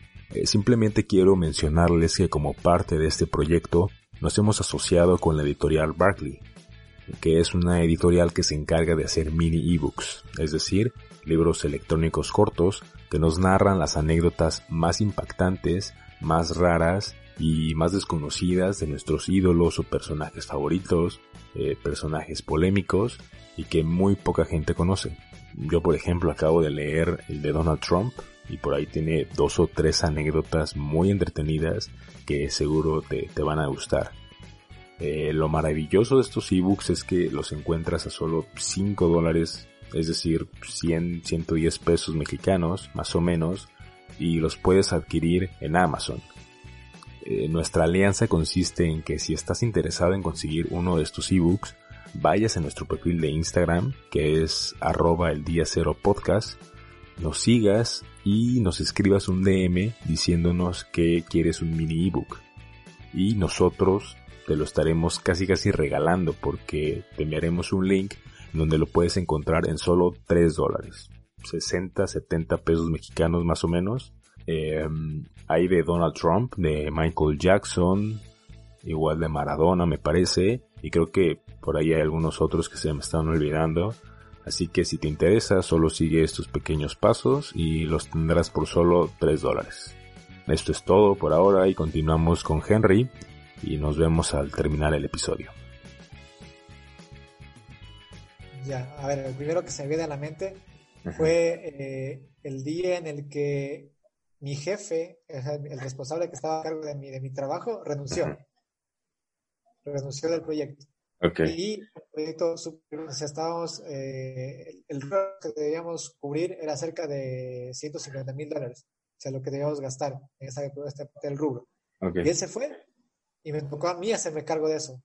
O sea, desde ese, desde todo ese, esa, de, ese aspecto de la construcción, ese punto de la construcción en particular. Porque claro, hasta que contrato a otro ingeniero se ponga al día, me dijeron, no, tú, ya te quedas encargado. tú te quedas encargado. Y claro, ya había varias cosas que no sabía, o sea, no sabía cómo hacerlas. O sea, te aventaron al ruedo sin saber todavía bien exactamente qué. Es que claro, uno, uno, por ejemplo, claro, puede conocer muchas cosas a nivel de diseño, pocas de construcción, y claro, luego uno, uno une los puntos ya en el campo y sabe por esto y por ello, pero claro, hay cositas que son de la experiencia, que son, claro, que no tienen los libros. O sea, en el libro no te dicen exactamente qué es lo que se debe hacer. Te dan la guía general, tú sabes, por ejemplo, y era, era recuerdo que era un alcantarillado. Tú sabes que debes que colocar la tubería este, a tal profundidad, pero nadie te dice que tienes que excavar un poco más, o tienes que luego colocar el colchón de arena, nadie te dice que la tubería para unirla de mejor manera hay que colocarle una especie de manteca vegetal. Y que tiene que tener ahí, sacarle la manteca, sí, sí, sí, de acuerdo, sí y así, pues hay un montón de cosas. Podemos enumerar cientos de cosas que no están en los libros y que son importantes en la construcción. Entonces, ese, ese para mí fue uno de los días, bueno, más de, las, temporadas más duras para mí dentro del, del, campo profesional, porque, claro, es una responsabilidad muy grande. Yo recién graduado, y, si pasa algo malo, pues te cae luego la, la glosa, o sea, de que sí, sí, tremenda inversión y uno no está para eso. Entonces, eso es lo que primero se viene a la mente así. Hay más días. Sí, sí, sí, pero... Sí, ahora el, el, día en contraparte, el día que más eh, satisfacción has sentido de ser, de ejercer tu carrera. Ya, el día más satisfactorio pues fue cuando culminé mi primera obra. Ese creo que, fue uno de, los días. ¿Qué obra era? Más bonita era la construcción de un bloque de aulas. Entonces, este, claro, al finalizarla, ver, ver, que está, ver que está ella ahí por completo, saber que, recordar que cómo empezó desde la cimentación, de no había nada. Vas haciendo un flashback, ¿no? De todo lo que pasaste para tener, por fin, estar ahí en ese momento. Y, y, claro, los problemas que se presentan a lo largo de toda la construcción y que hay que ir solucionando al instante. Entonces, claro, uno dice, qué bonito momento. Claro, es, como que primero que, que así, y obviamente hay, hay, momentos bonitos, como te decía hace un rato, cuando uno vuelta regresa eh, o conversa con la gente, o la gente, por ejemplo, te reconoce después de algunos años y dice, hey, genial, qué gusto verlo por acá, cómo ha pasado, mire qué, qué buen proyecto, va súper bien, no ha habido ningún problema. E, esos también son días muy bonitos. Perfecto. Eh, el, día en donde mm, hayas querido renunciar a algo, ya sea profesionalmente hablando de, ya me dijiste que tuviste como una hora en la que cual querías, pero hay algún otro día en el cual ya estabas encargado de algo, ya sea de una obra, de alguna clase, de algún proyecto en donde dijeras, ¿sabes qué? No puedo con esto. Sí, de hecho, este, hace poco mis padres construyeron su casa. Okay. Y y, de los clientes más difíciles que puedes tener son tus padres. Familia, y sobre todo tus papás, exacto. Entonces, este, ese, claro, construyendo la, construyendo la casa de mis padres, Y papá era muy terco en muchas cosas. Y él, decía, yo le decía, pero papá es así, es así. Y decía, no. Y él, y él le hacía caso a los maestros. Entonces que el maestro dijo que es así. Y luego, claro, yo les, yo les daba las órdenes, hay que ser así, Me descuidaba por un tiempo, volvía y ha hecho todo lo contrario. Ya hecho todo lo contrario. Entonces, este, yo tenía, que corregir eso, porque yo sabía, claro, o sea, se juega integridad la estructura y cosas. Entonces tenía que estar ahí a pie de obra, corrigiendo algunas cosas, dándome, recalculando algunas cosas por algunos errores que se cometieron. Entonces, claro, llegaba un punto que decía, este, por ejemplo, había unos, unos ductos de unos ductos de iluminación en la, en la casa. Y claro, son súper importantes para que ciertos sectores de la, de la casa pues eh, tengan cierta, una luminosidad adecuada. Y cuando, y, papá decía, no, es una pérdida de espacio, y cuando un día voy, tapados. Los había tapado por completo y claro, o sea, entonces ahí llegó como que el punto de decir, no, no, o sea, no puedo, no puedo con esto. Obviamente ha habido más obras en las que he dicho, qué difícil, pero no he renunciado, pero ese, eh, como que en esa construcción en particular, fue como que llegué y dije, no, o sea, un estrés, a un nivel de estrés tremendo que decían, ¿cómo discutes con tus padres? O sea, es, difícil, o sea, es difícil. Y ellos se, ponen un papel de, no, no, no, no. Hasta y, y es que, y es, exacto, y es que aunque, aunque tú sabes que tú eres el líder de la obra, pues no puedes ser más líder que tu papá, ¿no? O sea, aunque tú sepas mucho la obra, no puedes ser más líder que él, ¿no? Entonces, si tienes como ese peso de, de, responsabilidad extra de saber que pues le estás haciendo algo a tu familia y tiene que dar bien y aparte tienes el peso de tus papás que se está de meter ahí, ahí, ahí. Y pues sí, sí, no, igual, igual y yo, igual y yo si hubiera estado en ese aspecto, igual y yo también hubiera dicho ahí, ¿no? Y me hubiera metido. Eh, y por último aquí, en esta sección, eh, el día en el cual de haya, hayas vivido la anécdota más graciosa, sobre todo profesionalmente hablando, algo que sí que te haya pasado que te Una anécdota súper, súper graciosa que, que, la recordé hace pocos días que por, por, una publicación que hizo un amigo. Bueno, resulta que estaba, estaba, estaba haciendo un sistema de alcantarillado en, otro, en, otro, proyecto. Y este, entonces ya tocamos ni las tuberías. Y como dije hace un rato, claro, hay que colocar esa manteca vegetal para que se unan bien las tuberías y todo. Y no había manteca vegetal en la obra. O sea, entonces entonces yo dije, ¿y ahora qué, qué puedo hacer? Y ya claro, y, yo me recordaba que alguna vez un amigo me dijo que se puede usar margarina. Ah, para poner en contexto, porque igual yo lo estoy entendiendo bien, pero, pero para la gente que nos escucha que igual no conoce bien, para unir los tubos, ¿no? De, de polietileno, hay una forma en las cuales se pueden unir y aparte queden selladas, que es poniéndole las, esa manteca vegetal que dices en la unión que ahorita no se me olvidó la partecita esa donde se unen el nombre, a ver si me lo puedo recordar. ahí, tiene bueno, acá le hicimos ahí un empaque ahí. Un empaque, pues, exacto. Con ese empaque hace presión, embona y pues permite que pueda un poco flexibilizarse, pero pues igual que, quede sellado. Y esa manteca vegetal, pues es manteca literalmente comercial que compras en cualquier lado, ¿no? No, no es especial, específicamente de, de, para eso, ¿no? Es Simplemente se ocupa y aparte es más barata. Luego también te venden, o sea, una, una especie de... Como resina, ¿no? Especial, pero claro, o sea, eso es difícil de conseguir porque casi, nadie vende. Exacto. Sí, sí, sí, si se te acaba, pues ni modo que pidas más, ¿no? La necesitas ya para eso y esa manteca. una solución bastante, o sea, bastante usada es la manteca vegetal, funciona bien. Porque al final, claro, hay que recordar que la tubería, pues tiene, hay que ingresarla bien, porque si se ingresa mal, es un lío luego sacarla. Sí, sí, sí, exacto. Entonces, claro, debido a eso, pues se utiliza la manteca vegetal y, claro, no había manteca vegetal en, las tiendas cercanas. Entonces, yo recordaba que un amigo me dijo que usaba margarina, que es la mantequilla. Sí, sí, sí. Entonces, este, fui a la, a la tienda, compro la mantequilla. Ajá. Y ya la llevo ahí con los, con los, con los maestros les la mantequilla y para que yo estaba viendo que le pongan, estaban ahí uniendo algunas tuberías, porque había que unir un tramo de unos 20 metros para ya ubicarlo. Lo estaban uniendo en las diferentes partes y bueno, el hecho es de que por alguna razón eh, una pendiente me, me, generaba dudas que esté bien, sobre todo una, una, una, en particular. Dije, no recuerdo si aquí la profundidad es esta. Y como ese rato no tenía, es justo ese plano, no, sé, no lo había llevado a mano, me voy a la oficina a verlo. Y la oficina quedaba pues a unas tres calles de ahí, de la obra. Okay. Fui a la oficina, eh, revisé el plano en la computadora, lo imprimí y lo llevaba de vuelta para corroborar.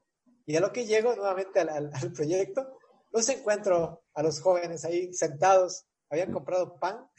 Y le echaron en la mantequilla. Come y come la margarina. ese momento, claro, me cogieron de buen humor porque me hicieron, o sea, más me reí, me reí sobre todo. Sí, sí. Sí, no, me imagino. No era nada. Realmente, o sea, fue, fue, eso es, de, lo, de, lo, más gracioso que me ha pasado realmente en un, proyecto. Y claro, en una hora a uno le pasa de todo. O sea, Sí, cuando estás en campo, todos los días hay alguna anécdota que contar, ¿no? Sí, sí, sí. Pero sí, esta, esta anécdota, esta anécdota sí está buena, sí está buena. No me, no me lo hubiera imaginado que se comieran la margarita. Son ocurridos, son bastante ocurridos los, los, maestros. O sea, es, es, es, increíble lo que uno se puede, se puede llegar a encontrar cuando se empieza a hablar de historias de ellos. Sí, sí, sí. Bueno, pues esta, eh, hay una última parte donde solamente te pregunto un top 3 de algunas cosas. Es súper rápido para, para cerrar. Eh, a ver, es un top, top 3 de, primero de, libros. Me gustaría que nos completemos un top 3 de libros, aunque no nos dieras la reseña, nada más que nos compartieras el nombre, si te acuerdas el autor. ¿Libros de ingeniería o en general? De lo, de lo en general, que te hayan servido a ti para llegar ahorita donde, donde estás. A mí, uno de los libros que me ha marcado mucho eh, fue eh, Cien años de soledad de Gabriel García Márquez. Es uno de los libros que, sea, que, que realmente me, me, gusta muchísimo, siempre lo vuelvo a leer. De hecho, por aquí lo tenía porque estaba volviendo a leer de nuevo. Eh, sí, me gusta mucho ese libro. Otro libro, aunque parezca raro, que, que, que, me gusta mucho, es el libro de El Principito. El Principito. el Principito. Sí, sí, El Principito porque no sé por qué, pero el principito tiene ese algo de que tú lo lees ah, y, en función de la edad que, lo que tengas, lo interpretas de manera diferente. Fíjate que es algo, es algo que me han, que me han, lo, comparten muchas, muchas personas que han leído eso, que, que dependiendo en la época que estés, en la edad en la que estés, es como el concepto, los conceptos que vas, vas viendo. En general, en la mayoría de los libros es así, pero en el principito sí me han dicho varias personas. Yo personalmente no lo he leído, pero sí me han dicho dos, tres personas que, que les pasa igual que lo que me estás comentando. Sí, o sea, este, de hecho, sí, o sea, eso me doy cuenta, es increíble, no ha pasado con ningún otro libro. Y es un libro tan cortito que tiene, creo que más allá, no tiene más de 50 páginas, pero tú lo lees y, y, como te digo, en función de la edad, encuentras un significado y una enseñanza de vida, pero tremenda, tremenda, tremenda. Y este, y, a ver, y otro libro, a ver, un top 3 para, para, para cerrarlo ahí. Claro, hay, hay, otros libros más que, que, que, que te podría, que te, que te podría mencionar. Pero, este, a ver, ya. El que te podría decir es el, alquimista. El alquimista de, de Paulo Coelho. Es otro libro también bastante bueno, que, que, también me ha marcado, que me ha marcado mucho, o sea, que, que lo veo, eh, y creo que también es uno de los libros más vendidos a nivel mundial. Sí, sí, sí, claro, claro. Y, otro para, y otro así como para una, un bonus. Un extra, un bonus. hay, hay un libro que, bueno, no recuerdo el autor, pero el, el título del libro es eh, Usted puede ser todo aquello que desea ser. Es algo así, algo así es el título. Es un libro de bolsillo, pero que, no sé, bueno, a mí me abrió mucho la mente. O sea, por, las ideas que menciona, habla de liderazgo, de la vida en general, de, cómo organizarse. Bueno, es un libro bastante pequeñito que al menos eh, a mí me marcó también bastante. Y, que, es, bueno, el libro extra que podría mencionar ahí. Lo, lo voy a buscar, lo voy a buscar el autor igual para ver tenerlo ahí, compartirlo ahí en las, en las redes para la gente que, que, lo, que lo quiera leer. Top 3 de personas que admiras. Que admiro. Ya, ¿de, cualquier época? Cualquier época. puede ser familiar tuyo, puede ser personaje histórico, lo que sea. Sí, a ver. Claro, yo por ejemplo admiro mucho, eh, claro, primero a, a, mis padres, a los dos, puedo, ponerlos como una sola persona. Sí, por lo que, porque han sido, bueno, eh, de, más allá de lo que, de lo que, de lo que pueda, se pueda mencionar comúnmente, porque no todos admiramos a nuestros padres. Yo en lo particular admiro mucho de ellos, eh, que son personas emprendedoras. Siempre han sido personas emprendedoras. Y eso, pues a mí, a la final, criarme en ese entorno de, trabajo constante, de lucha, de superación, me ha ayudado mucho, pues también a plantearme proyectos personales, a no claudicar, a tener el apoyo de ellos y decirme, no, tranquilo, te va bien, es normal que te pase esto, luego va a mejorar. Entonces, e, eso, pues a mí también me ha forjado en mi vida. Y me ha hecho también, porque una de las cosas que a las cuales también me dedico es mucho el tema del, del emprendimiento. De hecho, pues ahí eh, manejo pues eh, actualmente como tres emprendimientos así estables y están en marcha unos dos más. Pues eso me gusta mucho el emprendimiento. Y claro, en algún, momento podemos hablar también de eso, del emprendimiento dentro de la ingeniería, eh, porque también es algo, algo interesante que, que se puede mencionar. Entonces, bueno, es, eso es mis padres, bueno, como una persona en general puedo decirlo. Luego, admiro mucho el, el trabajo, sobre todo, de Nikola Tesla. O sea, me parece que, que, todo lo que logró como, como ingeniero en general es, es, fantástico, o sea, eh, es increíble en tan poco tiempo. O sea, la genialidad que tenía él, o sea, fuera más allá de los mitos que se cuentan, o sea, porque a veces la gente lo quiere, inventa mitos para engrandecerlo más, pero yo creo que, bueno, en general, por todo lo que él hizo, él es una persona fantástica, todas las patentes que tiene, o sea, es increíble ver, o sea, la, imaginación que tenía, todo lo que patentó, o sea, es increíble, entonces eh, admiro muchísimo su, trabajo. Y como tercera persona, eh, admiro mucho pues a un profesor que tuve en, mi maestría, que, se llama Juan Ignacio Pérez. que Fue mi, mi, director de tesis en la maestría te admiro mucho porque, era, porque es una persona brillante, o sea, brillante en todo sentido de la palabra, y muy joven. O sea, muy joven y que trabaja, o sea, él, él hace consultorías, resuelve problemas, por ejemplo, para, para ya el, para el gobierno español en el sistema hidroeléctrico. O sea, a ese, nivel llegó él, o sea, de, de, que, de, que, le piden apoyo para solucionar problemas ya así súper grandes. Es una persona muy joven entonces, pues en ese caso, pues también lo, admiro mucho. Y claro, fue un gran guía durante toda mi, la realización de mi tesina en la, en la maestría. Por eso, pues también, eh, sería, él cerraría ese, ese top, 3, De, personas que admiro.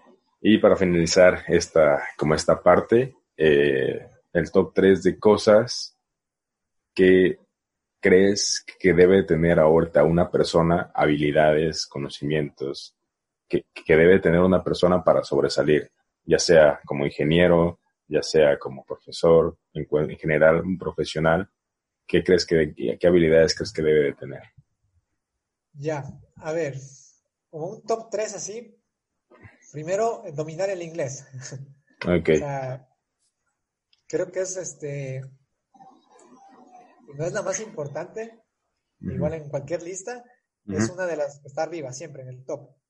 La otra habilidad que yo creo que va, se va a requerir mucho a futuro es la programación.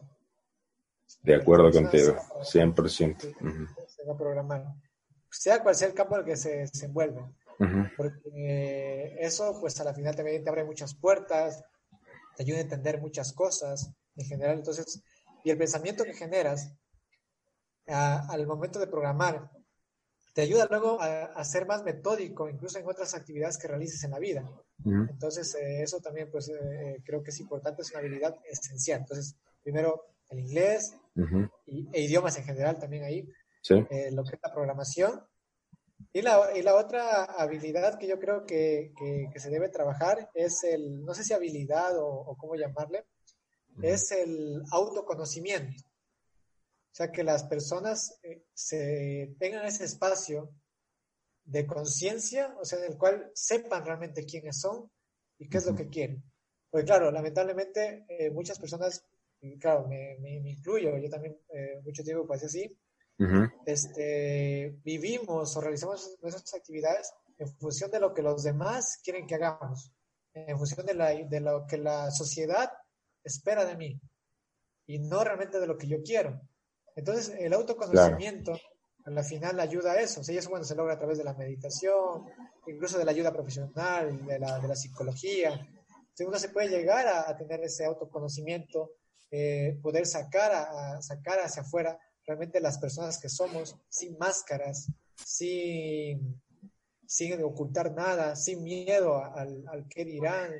Y eso pues a la final también ayuda mucho a cualquier profesional. Yo creo sea, que eso, al menos desde mi punto de vista, son las tres cosas que... que ¿Qué crees que debe, tener? Debe tener, sí, todo profesional. Perfecto. Bueno, pues estamos llegando ya al final de, la, de, este podcast. Yo quisiera saber y que compartas a toda la gente que seguramente va a estar escuchando y que, y que viene igual para, para escucharte, qué es lo que viene para el ingeniero Henry, qué es lo que viene para ingeniería con Henry, todos tus proyectos que tengas, los emprendimientos que, que, que, tengas en puerta.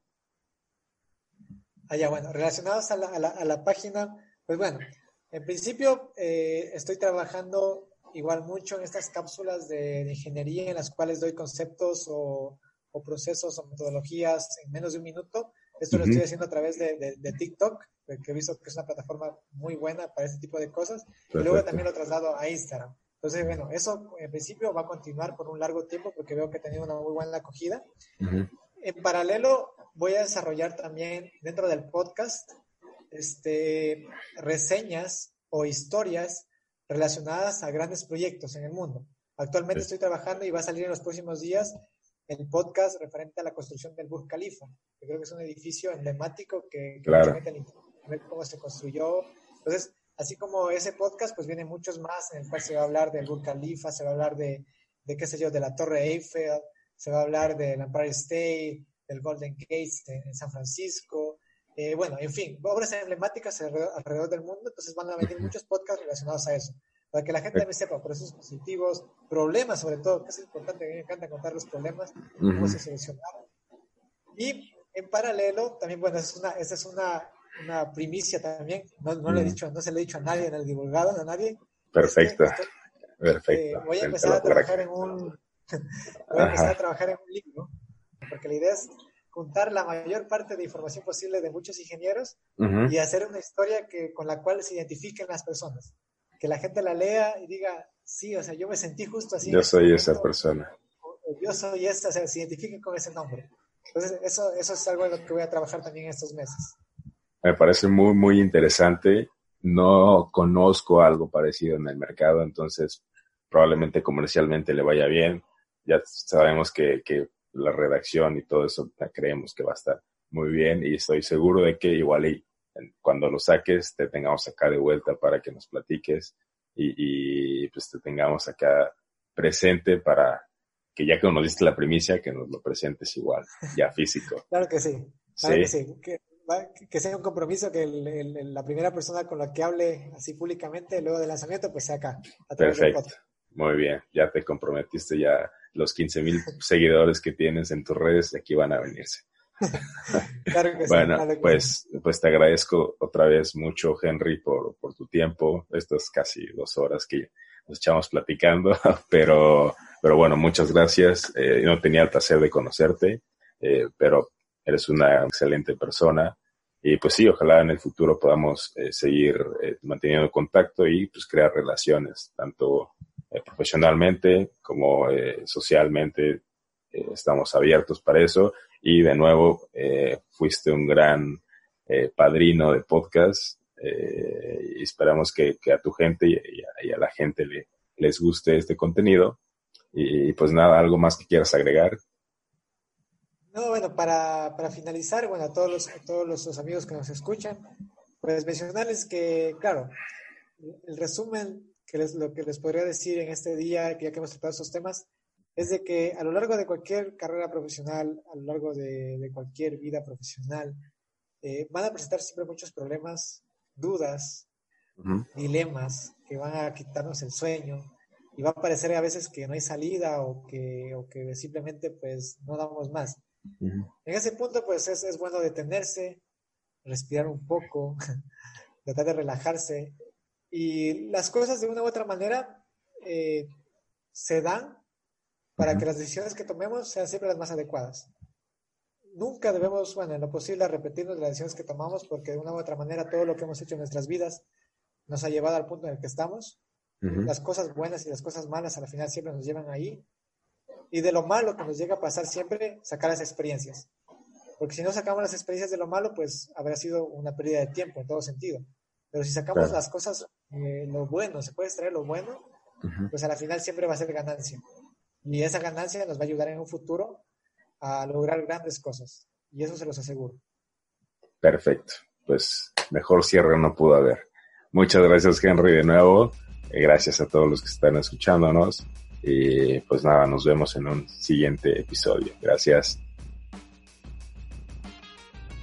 Muchas gracias por escuchar el episodio del día de hoy. Esperamos que te haya gustado. Eh, todos tus comentarios son bienvenidos, no importa si son buenos o malos. Yo prefiero que me digas que no te gustó a que simplemente lo dejes de escuchar. Recuerda seguirnos en nuestras redes sociales como arroba el día cero podcast. Si tienes un podcast y necesitas promocionarlo, escríbenos y vemos en lo que te podemos ayudar. Em, te recordamos de los ebooks que anunciamos a mitad del capítulo. Y creo que eso sería todo por el episodio de hoy. Muchas gracias por escucharnos. Nos vemos en el próximo capítulo con un nuevo invitado que nos ayude a poder encontrar nuestro propio día cero. Cuídense mucho. Chao, chao.